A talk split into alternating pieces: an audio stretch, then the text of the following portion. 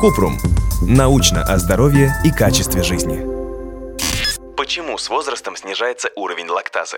Кратко. Снижение уровня лактазы запрограммировано генетически, и повлиять на этот процесс невозможно. Дело в том, что по мере взросления человека пищеварительная система приспосабливается к разным продуктам. Соответственно, если особь в состоянии прокормить себя чем-то кроме материнского молока, в лактазе уже нет такой необходимости. Но при этом даже со сниженным уровнем лактазы усваивать молочные продукты возможно.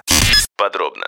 Лактаза – фермент, который вырабатывается в тонком кишечнике и отвечает за усвоение лактозы. Лактоза – это основной углеводный компонент молочных продуктов – молочный сахар, который под действием фермента лактазы распадается на более простые элементы – глюкозу и галактозу. Они всасываются через слизистую оболочку кишечника и потом используются в качестве источника энергии.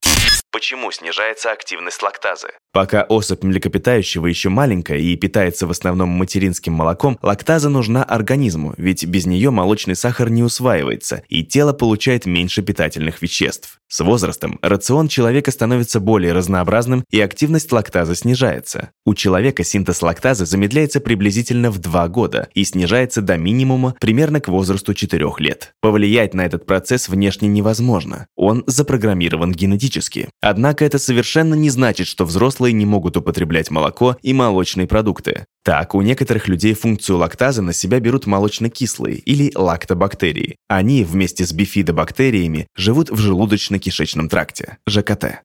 Непереносимость лактозы или лактазная недостаточность. Лактазная недостаточность – нарушение усвоения молочного сахара в ответ на снижение активности фермента лактазы. Лактазная недостаточность проявляется спазмами и болью в животе, газообразованием, вздутием, тошнотой, диареей.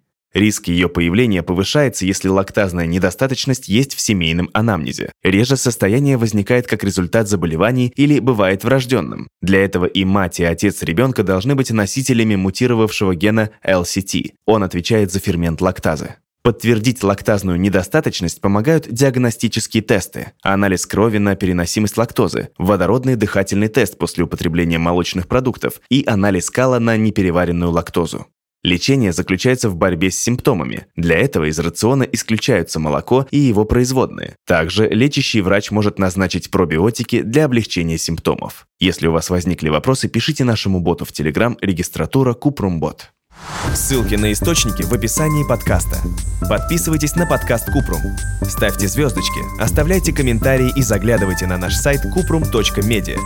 Еще больше проверенной медицины в нашем подкасте «Без шапки». Врачи и ученые, которым мы доверяем, отвечают на самые каверзные вопросы о здоровье. До встречи!